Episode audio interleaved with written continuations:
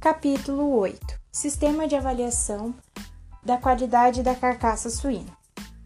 Em ambientes industriais, a tipificação da carcaça de suínos recém-abatidos consiste em medir a qualidade da carne e da gordura, fria ou quente, e em qualquer peso.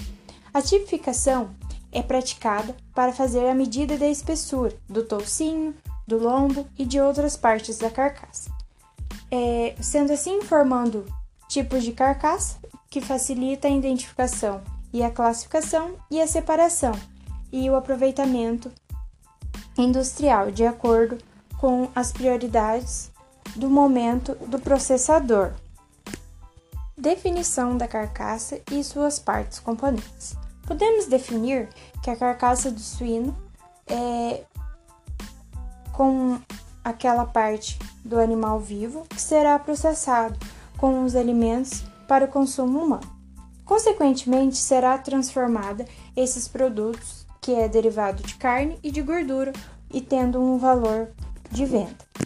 Conceito de carne.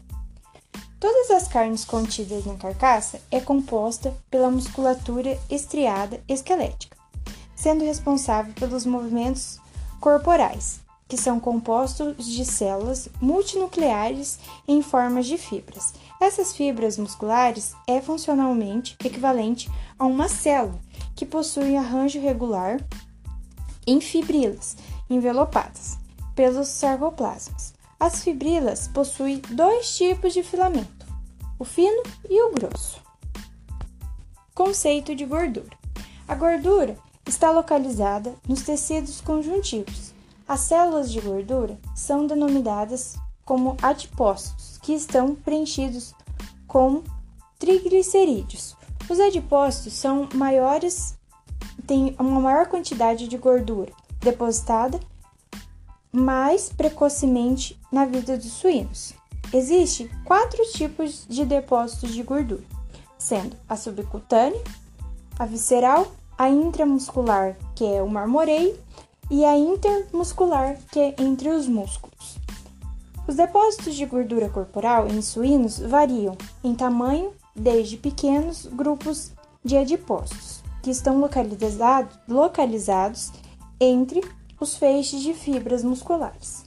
Por sua vez, as gorduras é depositada entre ou dentro dos músculos, que aumenta o rendimento da carcaça equipamentos utilizados no processo, no processo de tipificação. Na tipificação da carcaça, utiliza-se uma régua milimétrica, onde se mede todas as linhas de abate, e após alguns anos foi substituída por uma pistola de fibra óptica, que mede pelos contrastes de dispersão de luz entre os tecidos gordurosos e tecidos musculares, sendo os tecidos claros e os escuros. Alguns anos recentes, foi desenvolvido um novo método de leitura, como o sistema de ultrassom. É, também é fundamental a balança dinâmica de Nori. Ela traz consigo um peso exato da carcaça quente. Procedimentos operacionais na tipificação de carcaças de suínos.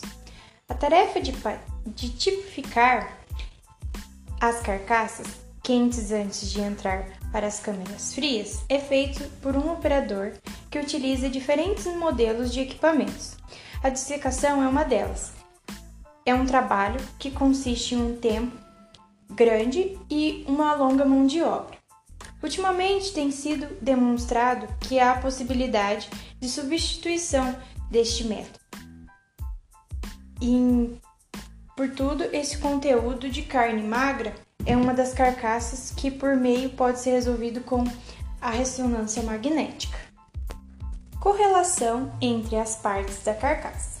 A dissecação fornece valiosos conjuntos de dados que permite constituir equações e regressão linear simples ou múltiplas com precisão suficiente para identificar peso, qualidade de carne e gordura, e rendimento.